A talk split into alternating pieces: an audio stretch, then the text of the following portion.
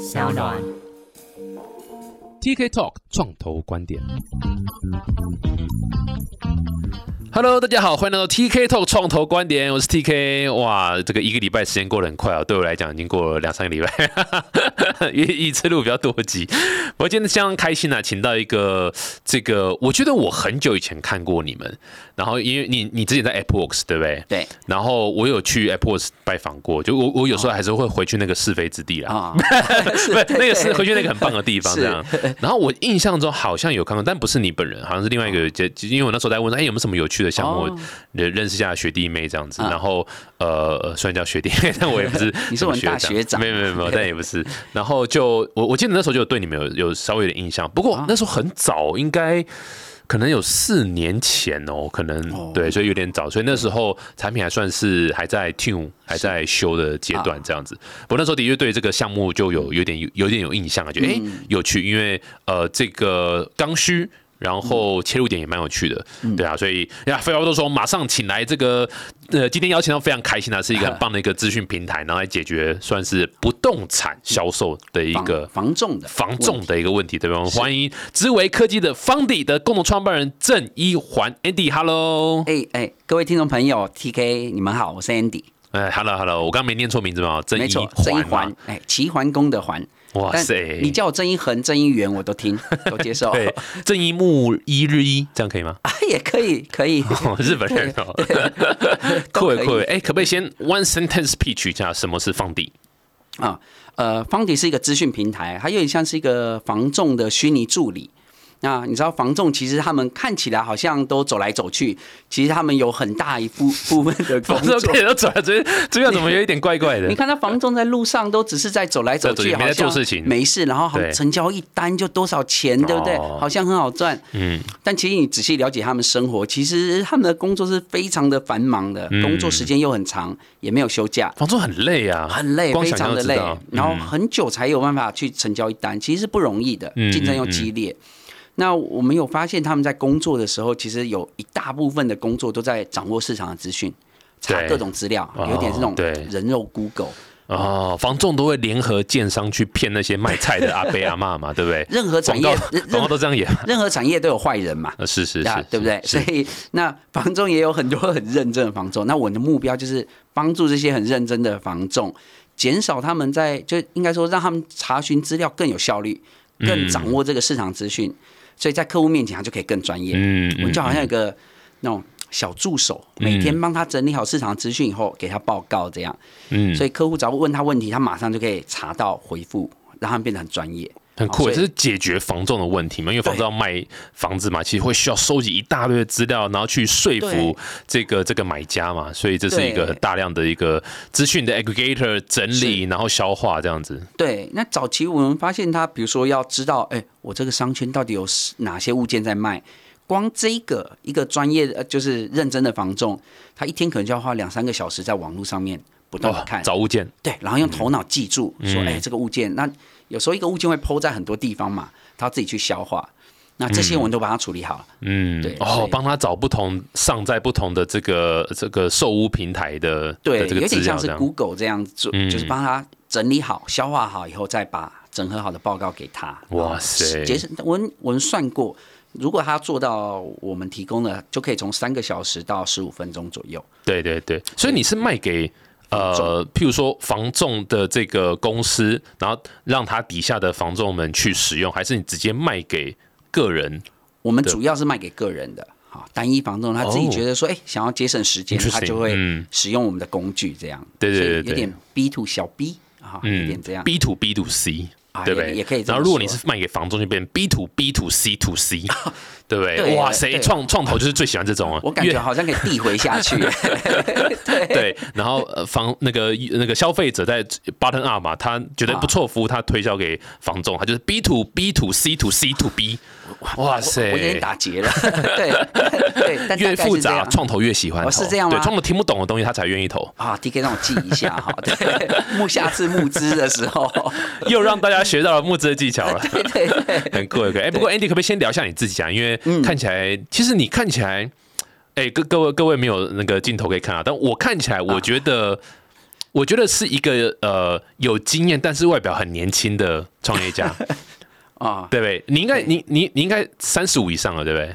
超过超过一点点超过一点点啊三大概四十五十四十几，对四级。对，四十几。哎，可是你六八看起来年次的，对。哦六十八哇，可是你看起来是很有活力、很年轻的感觉，哦，是？吗？我内心都觉得我才二十五而已啊，奇怪。开启染房了。不好意思，开玩笑我太容易嗨起来了。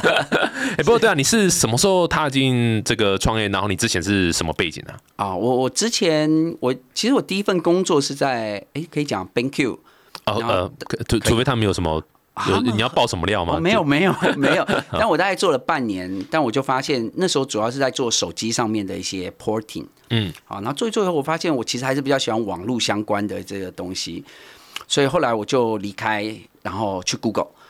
哦，我是跑到 Google 了，对，我是、嗯呃 Google 第八个工程师。哇塞，嗯，在台北啦，非常早期，非常早对，期。非常早期。然后那时候就是带那个，就是做 Google 地图，像台湾的 Google 地图跟东南亚 Google 地图，就是我跟我们团队做出来的。哦，难怪你对地图这么的热我爱，对我有一个那个地图控。不不健康的痴迷，对地图。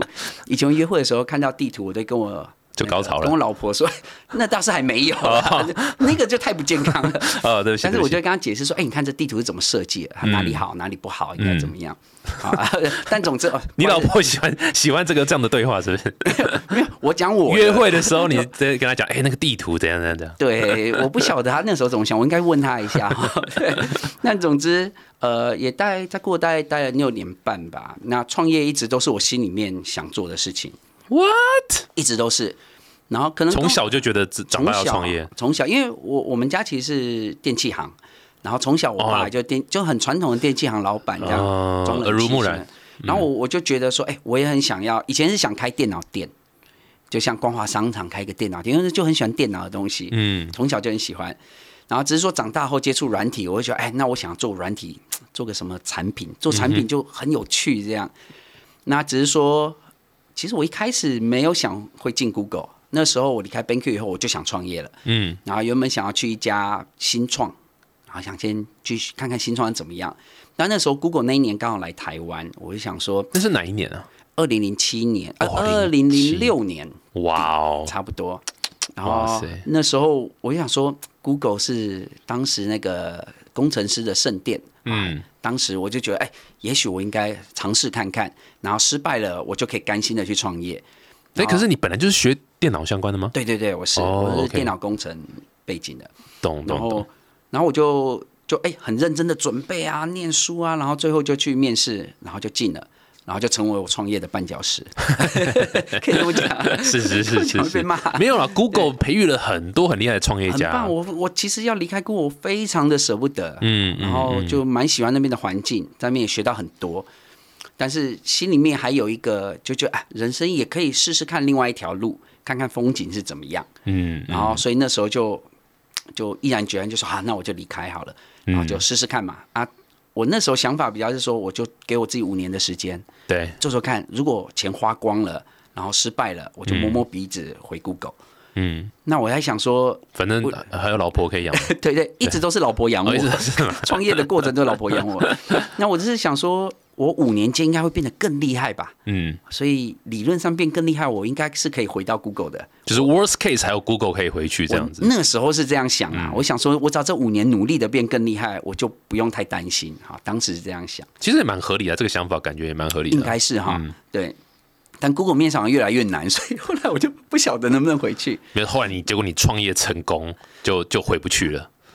与其说成功，我现在心里面觉得比较是还没失败，因为就多久叫哎，成功？创业家都有这种心心理的想法和准备，对，就是一直觉得对还根本就别人会说，哎，恭喜你，恭喜你，这这有什么好恭喜的？对根本就离想象中成功还很远很远很对，远，还很远。永远都是觉得还很远然后。总觉得有人在追，然后感觉市场瞬息万变，嗯，一下子改变了。因为像那种 Motorola 以前有没有？那种对。Kia 大公司也是瞬间就倒了，对，就没了。那一个新技术出来，他们算成功吗？嗯，就是，所以我只能说我还没还没死，还没倒掉，还没关起来。嗯但是不是嗯。成功还很难说。哎、对啊，所以各位这个是真实的，就是不要以为创业家就是哦，你知道什么就很开心嘛，每天这样媒体采访或者什么哇，很很很帅的没有，每天都在烦恼，每天都很紧张哎，对，张开眼睛就一直在烦恼，真的就会觉得说，哎、我会不会明天就就就就关起来了？对，就关起来就没了。对我会不会什么新的科技出来，或是然后就是竞争者赶上你，对什么有的没的，对，然后我像我每年那个公司的财报做完，我都会拿着我财报去问我的会计师，说：“请问一下，我们公司这样算健康吗？还是说我其实快倒了？因为以前看不懂的时候，就觉得说呃是这样，因为常常听过人家那个叫什么黑字倒闭嘛，哦，没搞懂是什么一回事。对对对然后我就，去问说：“我我这样是 OK 吗？”就是你虽然有一些营收，可是重点是你没有 cash flow，对然后就会挂掉。对，然后那时候不晓得，我就觉得我好像有在赚钱吧，嗯，但是我这样子是是对的嘛？然后会计师每年都跟我说：“哎，你这样是可以可以的。”但心里面都觉得他只是想要让我觉得好过吧，都会变得很多疑啊讲你就。是跟他续约，不要不对要换别家。对，心里都变得很多疑，但就是我觉得到现在都会战战兢兢的，到现在都是这样。嗯，对啊，完完全可以理解。诶所以你你踏进来创业这样子，你说多几年？应该你刚刚给五年的时间嘛？你现你现在几年了？呃，我看啊，我是创业到现在哦，公司公司今年是第八年啊，公司现在是第八年，然哦，已经八年了，对，但是在创立公司前大概有一年多就是在鬼混。就准备了。对对，我记得我离开 Google 第一天，我就把我头剃了一个大光头，哇塞，是那种和尚，我只差戒疤了，对，真的。然后那理发师还手很抖，他说我从来没有帮人家剃过这么光，但为为什么啊？为什么要剃光头？觉得就好像是决心这样。对对对，你哎，你有你有看过猎人吗？猎人有，猎里面里面有里面有一个人，他有一个那个叫什么？那叫什么？呃，枷锁是不是？他要做一件事情，他就可以在他心脏上面立下一个枷锁，说没有达到你就会死掉。嗯，我就有点那种感觉，因为觉得我要出来，我就一定要我先把头发剃了，头都剃了，哇塞，我就一定要努力把它做到。人家是说头都洗了，然后你是头都剃了，哦，对啊，就不用 洗头，就不用洗了。哇塞，真的很很有很酷的一个表表示决心的一个方式，啊，对了，对对对啊，你形容的比较好，呃，就是这个意思。对我讲那么多，不如你这句话，就是一个表表达一个心决心对对对对，有事先有问过我老婆的意见吗？哎，有有，但大家都不相信，然后大家都觉得我是那种，也许是这样当兵的那种头而已。哦，小平头，我一回来就，哎，这位这位和尚，这个上这位你的师袈裟呢？怎么对对对。穿穿我老公的衣服？那天我穿黄色的，我记得，大家就是施主，对，对啊，哇塞，那这么多年，对啊，我刚想问的是说，这这，所以那个时候出来，啊。你的你说服了自己，但你你怎么说服家人呢、其说服家人、啊，好还是问题哦你还是你不管他们啊？不可能吧我吧？好像没有太说服 我，我自己算算钱，然后我老婆也觉得创业很酷，因为我也都在科技圈，她也觉得可以试试哦你看这是错误的观念，创业一点都不酷。对，一点都不对酷。为一点都不酷为了自由、时间自由，然后财务自由，对不对？就都没有然后，都没有，就都没有，都没有，连各位选择我创业以后，我就觉得我公司最小的，对，有常常对，是这样没错，员工最大。拜托你做这个东西，拜托这样子，然后呃，没有人做的事情就是我做嘛，嗯啊都是这样，没错，但我我我觉得这样也是不错啦，就是这种精神也是好像跟大家一起打拼的感觉，我觉得是还蛮不错的。OK，所以等于是你家人是算是哀莫大于心死了 的概念了。一开始觉得很兴奋，我要去创业了。三年后就不这样了。三年后兴奋的人啊，连我都没那么兴奋了，就是怎么还在亏这样子？对，有时候真的还是要家人支持啊。像像我也常被问这个问题，就是老啊老实讲，我觉得我觉得我的确也蛮建议大家，就是不要呃，就是家人如果极力反对，哇，你创业这条路上会走得非常的辛苦。对因为你已经外面够累了，然后回去又是冷冷冷言冷语、冷嘲热讽，对，会哦，。那个很痛苦。所以我我会建议要创业的人，第一最常问的是什么时候该创业嘛？嗯那时候我在 Google 的时候，我在想我该什么时候创业。但那时候我想 Google 有无限的资源，对，有无限的人才，无还限的有无限的钱，还有无限的网络，还有无限网络，对无限的时。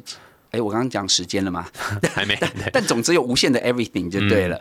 他们创业都不见得成功，对啊。他，们有很多产品是没有成功的，所以当下我我就问我自己说，那我要准备到什么时候嗯哼，才会成功？嗯哼，那我得到答案就是没有，就是现在，对，没错。就只。有现在出来，没有准备好的一天，完全同意，我很就是常讲今天，永远不会有 ready 的时候。没有，永远没有，对永远没有。你想说我准备好再出来，你就没有这一天了，嗯所以就是现在。嗯哼，好，打电话给你老板说，我明天就不进去了，嗯哼，没错。各位听众，太极端了，太极端了。现在快点，你在停车的话，拼 pull over，把电话拿出来打给老板。但是还是有个前提啦，有个前提就是说，我觉得就算要出来，还是要聪明的做这件事。嗯嗯，那第一个就是，我觉得设一个时间点很重要，就是说，像我，我对我自己是设一个五年嘛，那这五年是我五年间我要准备足够的钱呐、嗯，我要存足够的钱，让我这五年间我生活不会陷入困境，是是是，对，所以我才可以义无反顾的创业。嗯哼，第二个，你有五年的时间以后，你就可以回过头去说服家人，就说反正我就是五年了，那你们也都心理准备了，我们就按照这个计划。有个停损点呐，对对，心会比较这个比较安定一点。那也确实需要一个停损点。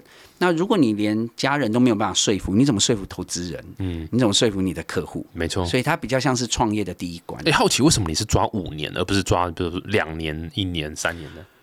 因为两年创业要成功，我感觉很困难呢。嗯，嗯然后我觉得两年好像有一点，哦，我是这样想：如果我失败了，然后一百岁的时候我躺在病床上面，我会不会想说，哦，哦我好后悔当时为什么不多做两年？哎、各位，我我们这绝对没有蕊过哦。啊是吗你刚刚讲的跟我很常在节目上讲，我出来创业的原因是一模一样。哦，真的哦，就是当我没有到一百岁，因为我觉得活不到一百，我大概可能、哦我一百二十岁，对，小就是感冒在病床上而已。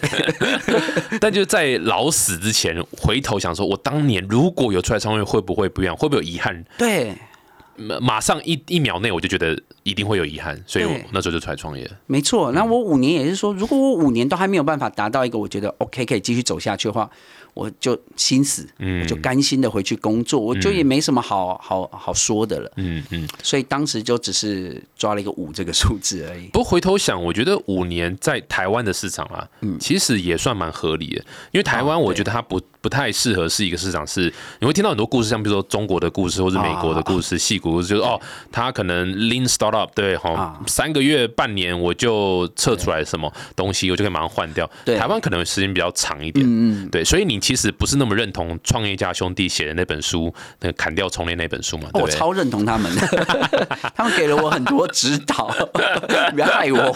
我刚洞这样挖的这样子，但我很认同他们，他他们他们算是我的 mentor，所以我在创业的过程中，他给了我非常多很很创业家的建议，只有创业家知道的一些美角在哪里，嗯嗯嗯所以我其实蛮感谢他们的。说真的嗯，，是啊，是啊，是啊，就是呃不一样的观点，然后然后呃这个精神是对的，对那时间上就看怎么抓。所以其实对对你来讲，五年也绝对不是一件事情做五年，而是这五年内你会一直 try and error，try and error，try and error。那这个 try and error pivot 就是创业家兄弟他那本书在讲的，就是哦你 try 一个东西。不对，你就赶快换一个方向试试看，这样子是。对啊，我觉得这个是蛮蛮蛮建议大家的。这样，对，是这样，所以也就是这样子，这五年就不断，就最后也是这样子 pivot 找到痛点，嗯哼嗯哼。然后最后就觉得嗯，这应该是对的，没错以后我就是深挖下去。没错没错，哇！今天非常开心请到 Andy 来的，哦哦，完全没有聊方迪是什么结束了吗？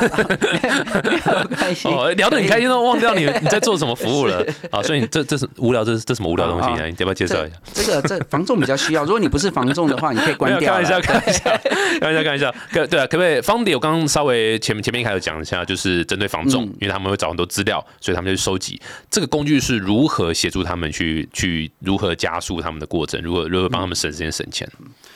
为了符合我们 podcast 的调性，我尽量把防体做这 跟创业合在一起，好不好？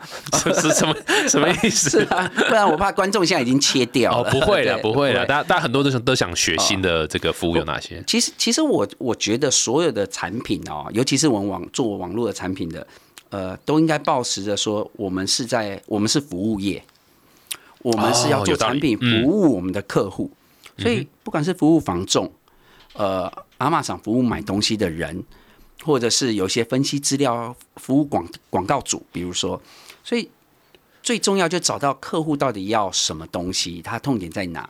那这时候真的是需要去跟这些客户和在一起，因为我自己本身不是房仲，嗯哼，老实讲，我对房地产也一点兴趣都没有。嗯，嗯那我我嗯当时创业也都还没有买房子，这都没有，所以我其实花了很多时间去采访房仲，去看他们在做什么。嗯，我不太听他们给我的意见，就是观察啦，对，就是我观察他们怎么做事。就看到他们都只在路上就走来走去而已。对对，很多时候都这样。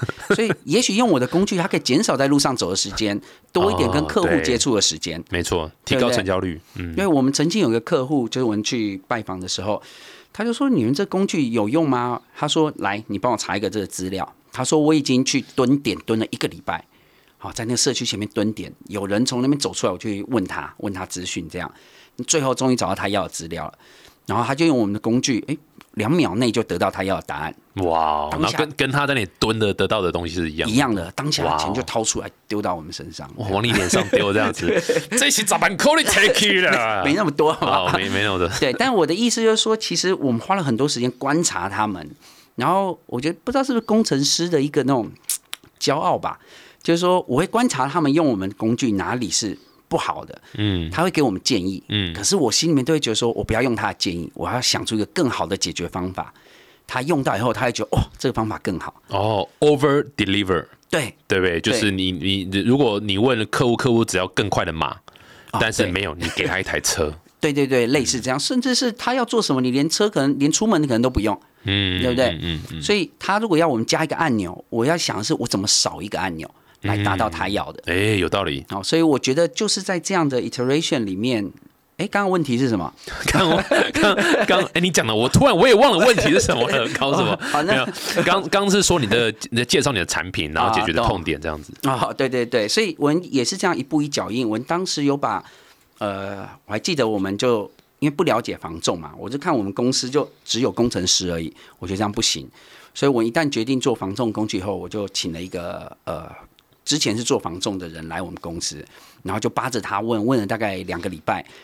然后我就不知道要他做什么了，就把他 fire 了。不也也没有啦，也没哦有，很棒的一个，他现在还跟着我们，你不要哦，现在还，在啊？对他现在还在，哦，OK OK，很棒。然后他接下来就变变成我们的有点斥候，嗯我们就把我们呃在台北嘛，我们就把台北的店全部列出来，我们就请他拿着我们的产品挨家挨户去敲门，然后请他们用，然后就这样子一家一家用，然后他就被洗脸啊，洗脸回来就告诉人说他们觉得哪里不好，嗯我们就改，然后我们就这样子，然后做到一个程度以后，我们会全公司带去找我们的客户，然后让我们客户骂我们。嗯，我还记得在那个那个房仲的店头里面，他投影机投出来，然后他就边用边骂，就是这颜色我根本看不清楚嘛。嗯，然后就这样分辨不好，然后工程师在旁边就一直流汗，开始记下来，然后回来以后，大家就觉得哦，刚好刺激，然后回 回到办公室就赶快改。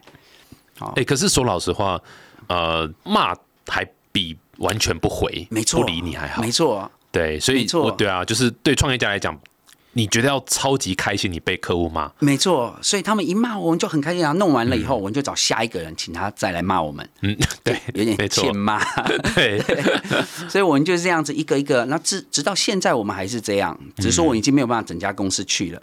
可是我们相关的人，像工程师或每一个人，他们到职的第一件事情一定是去到店头去拜访客户。嗯嗯。我希望每一个人都知道是解决谁的问题，他们的什么问题。哎，你可不可以先就是呃，假设我们的听众有房仲的话，或是或是中介公司的人，你你可不可以先快速讲一下你们的产品有哪些呃特点或是特色是是他们应该要使用的？啊、我觉得呃，第一个是时时间，比如说常常他在经营的社区，可能经营的范围很大，嗯，那什么时候哪里有什么新的物件，其实他很难随时掌握的。哦可是我们就有一个，比如说一个订阅，就是说我比如说我现在想找一个三房的，然后符符合某种条件的，他就可以在我们这边订阅以后，如果有这个物件出来，我们就会通知他。哦，理解。啊，我们我们曾经而且是跨各个不同的对刚刚讲的那个全台湾的的售物的网站啊，对所以我我可以举两个例子，比较反映出他们的需求。像我我就有一个房仲客户，他有一天在漫画店看漫画，他他真的跟我讲，你看用我们工具就可以去看漫画了，我怎么因为这一集一直在干掉房仲的感觉？没有很累，所以需要调剂心情，啊是是是是对，很正面的态度。然后他就看一看以后，突然我们的他的手机就叮一声，他就看，哎，是我们的 app 通知他，他就在他看漫画漫画店的隔壁有一个屋主，他刚 PO 了一个新的物件在网络上，嗯哼，然后他就想好，就把手里的漫画看完以后，他就敲屋主的门，然后就跟他展现诚意啊，就说：“哎，我们就是就是你的屋那个案件，是不是可以让我们帮你委托我们帮你卖啊？我们会好好服务你。”然后那个屋主也觉得说：“哎，你这小伙子很不错，很努力啊！我才一碰你，马上就来找我了。”他就签委当当场就签了委托。当他回到他的办公室的时候，那他他说他的学长就拿着一张纸跑过来跟他说：“哎，我在网络上面发现一个新的委托的那个东西，我们可以一起去开发。”然后他看了一下，发现哎是这一间嘛，他已经开发回来了。对对，所以这就是竞争的落差。那我觉得房仲，尤其是现在哦，现在房仲没有这个资讯力，其实蛮难竞争的。嗯，因为这种工具已经有了，它像很多店是单一委托的。就是整家店只有一个人可以签委托回来，对对，那就只有第一个人可以签到这个物件，没错，独独家的那个委托约。对，那甚至是说有客户他问你说，哎，那个请问一下，我我现在在台北，但我想买一个花莲的房子当度假屋，但这时候房仲他就不知道花莲发生什么事啦。嗯哼，透过我们的工具，他就可以很清楚的知道，呃，适合他的物件在哪，那附近的价格是什么，然后有没有好的物件。他就可以不必去跟花莲那边房仲请他们去带看，对他自己就可以处理完这些事情。没错，没错。我这样听起来，就当然我不是房仲了哈，但我可以想象，就是因为对房仲来讲，他就是要就像你讲，签约托委托单，就是就是越多成交，可能就是赚越多钱嘛。对，所以他要去找一堆这种物件。那现在可以的确可以想象，如果没有一个跨网站、跨平台的一个整合的呃服务的话，他。要去五九一，他要去，你知道，whatever 各各式各样不同的网站，然后一个个输入那个条件，很困难。跳出来之后再去审核什么的，哇，那的确是相当相当耗时间。这个这完完全可以想象到的。而且其实也不止这一个，因为我们记记录了所有这些物件的脉络。像我们还有一个案子是，呃，有一个房仲，他有客户要买一块土地，然后但是他网络上怎么找都找不到适合的土地，然后他就透过我们的系统找到。呃，半年前曾经有一块土地，屋主自呃地主自己拿出来卖，嗯哼，然后但是现在已经没有卖了。他查了一下，看起来也不像卖掉的样子，他就去敲那个地主的门，然后那地主就说：“对啊，我半年前抛上网以后，他现在就懒得去维护，最后但他还是要卖，只是没有放在网络上面而已。”哎，结果竟然就成交了！哇哦，哇，你知道那块地多少钱吗？二十亿。那 我想，等一下，我做错行了吗？还是什么事？你应该自己去看这物件，自己你应该自己先去考个防重的那个 license，对会有这冲动，好的物件先到你这边来，会有这冲动。但是其实说真的，隔行如隔山。是啊，是啊。如果我今天去做去去做防重，我没有办法做到像他们那么，他有他的专业在那边。嗯，就如同他们也很难做出房子这样的工具一样。是啊，是啊。哎，不过像有些人破物件，他会写什么防重勿扰那个，你们会这样就过呃，就做一些那个筛选还是什么的吗？通常他这样写，如果房仲还去打扰的话，他大概只会留下不好的印象，房仲自己就会不想去碰这些了。懂懂，所以你还是会跳出来，只是房仲自己他会看到，对他那个那个标题什么之类。对对，房仲会看，因为我们其实只有点像 Google，他看到以后，他其实是导回原来的网站，我们是帮他导流过去而已。嗯嗯嗯，我们只是提供说，哎，有这个资讯这样子。对对对，哎，所以你们的收费方式是什么？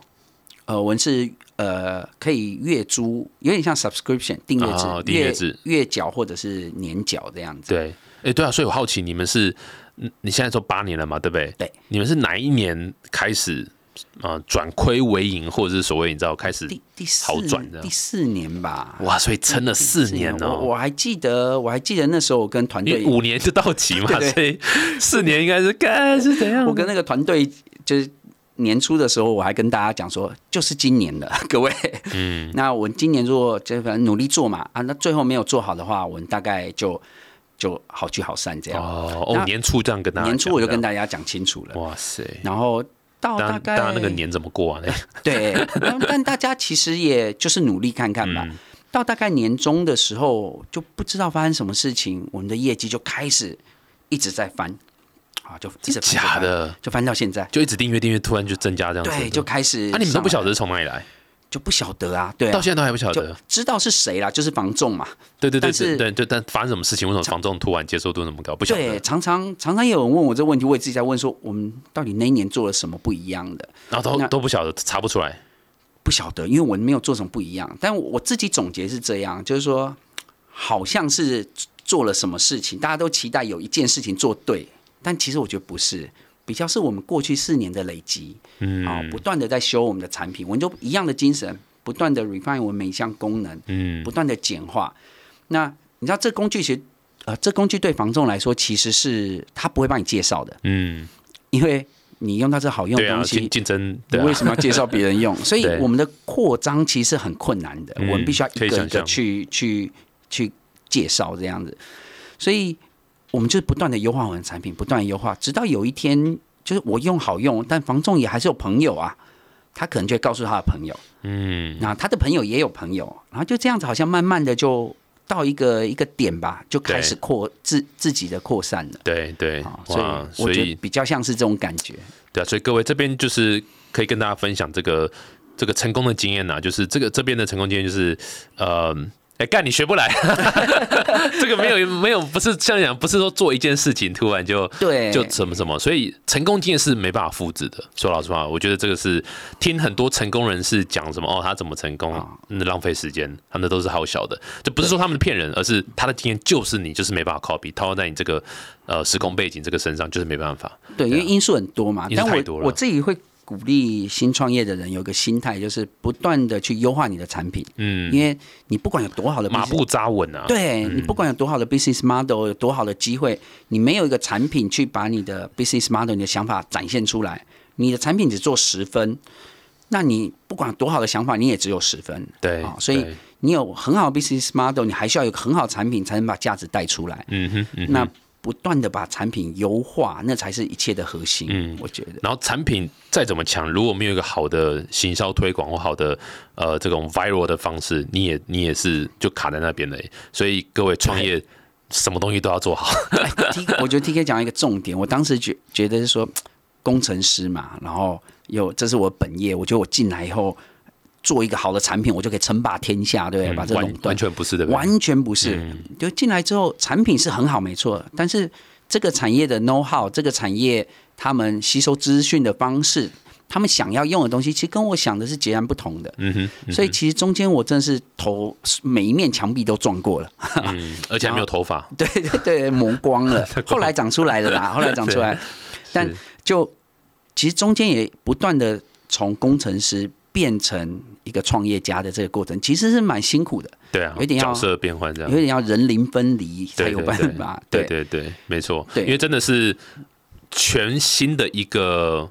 我们讲毁三观啊，比如说，真的大陆用法是毁三观，就是呃，倒不是说真的毁掉什么，就是说你真的要把工程师的 DNA 脑袋把它抽离，你要去知道市场到底在想什么，市场要什么。对。啊，市场要的东西往往都跟你工程师在想说，哎、这件事情就是应该这样子啊，完全是刚好相反，很多时候。很多时候是刚好相反，所以这个很有对。点那种那种转变是很我我觉得工程师或所有技术人员都会有一个误解，就会觉得说，哎，我用更好的技术、更强的技术，然后产产生出门槛，人家做不到，我就赢了。对有时候真的是这样，但我我自己认为，在创业过程中是蛮少数的。对，没错因，为现在，尤其是在网络的这些东西，有什么东西是有技术门槛的？嗯，没错没错，就是所有的东西有很多 open source 都可以达到啊，没错，AI 没错 train 大家都可以 train 啊。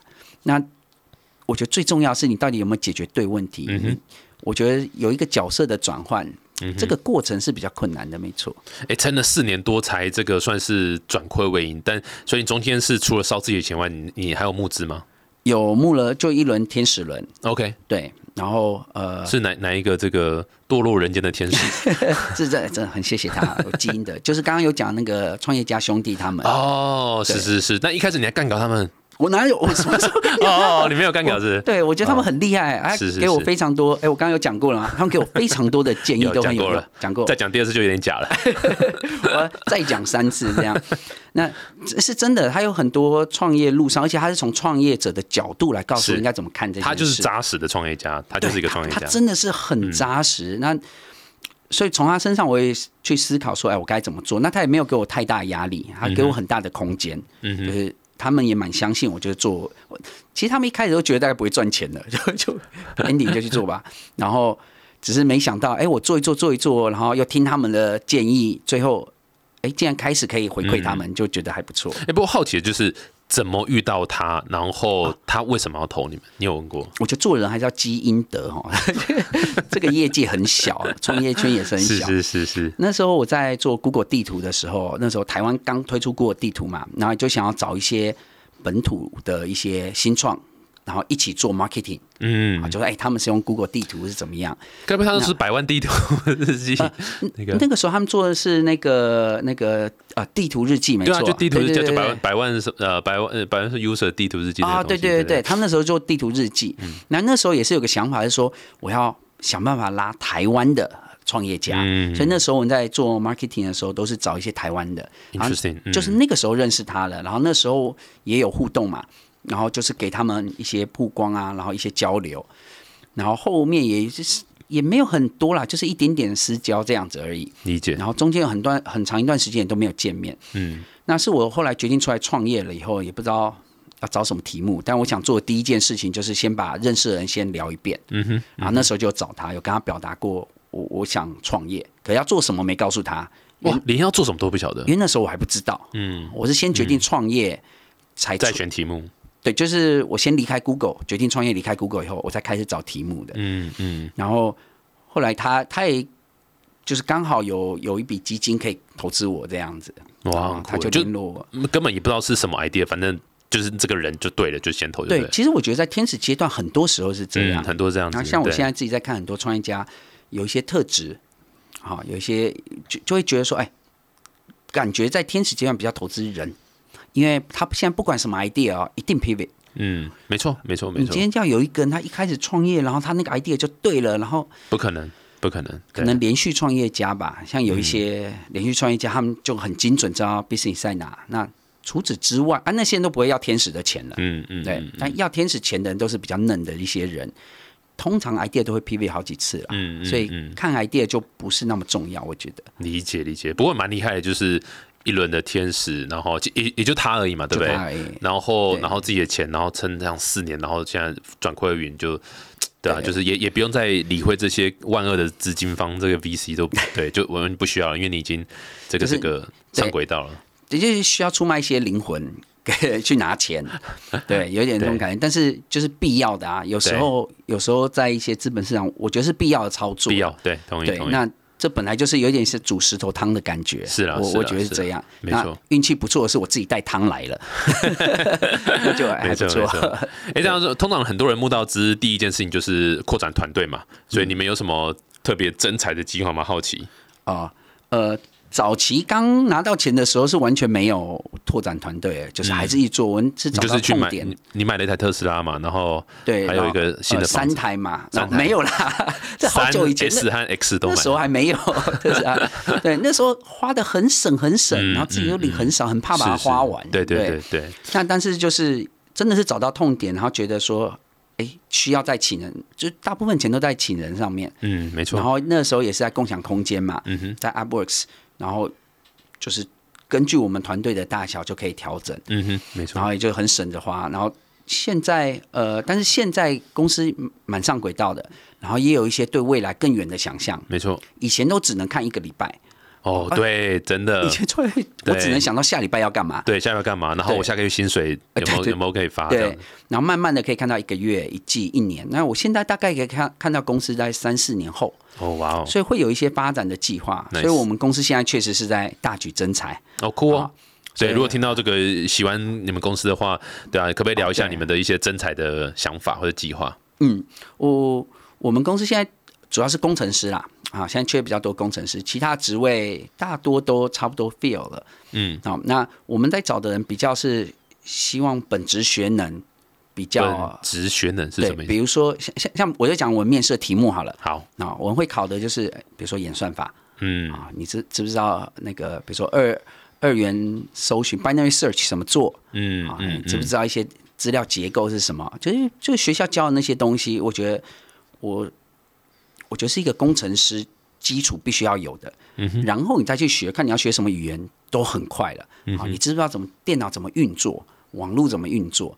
这是我们最看重哦，的。好好好，那个 basic 哈，好，就是很很 fundamental 的，东西。基本上就是你把那个学校课本拿出来念一遍，大概就那些东西。嗯，好，那是那是我们很重视的，因为我们有发现，像我们工程师在讨论东西的时候，常常就问：哎，那这样这个复杂度可以吗？这是我们在平常讨论会用到的，然后会、会讨论演算法，会需要你及时就在黑板上面把我刚刚的想法写成 code，然后大家来讨论这样 code 可不可以 work。嗯嗯好，，所以这是我们需要的技能。那至于用什么语言，我们都觉得可能花一个礼拜、一个月，或写个两个月，你就会很熟啦，因为你知道电脑怎么运作嘛。对对对，所以我们的在专业技技术上面是这样子想的。那另外还有一个是人格特质，我我我是蛮蛮希望，其实当时创业还有一个想法，就我希望我们的公司最后可以成为人家大学的时候会想说，哎，我好想我好想要那个申请房底，我想要进进房底这样。对，所以以我们为目标来选他的科系什么，我会觉得好像做出一个有社会责任的企业。嗯，那我希望我们的员工到时候，你说在方底做一辈子。不太可能，对。但是在我们这边工作的三年、五年的期间，当他离开的时候，他可以回过头来看，说：“哎，方迪真的是让我成长很多，嗯，让我整个变不一样的人。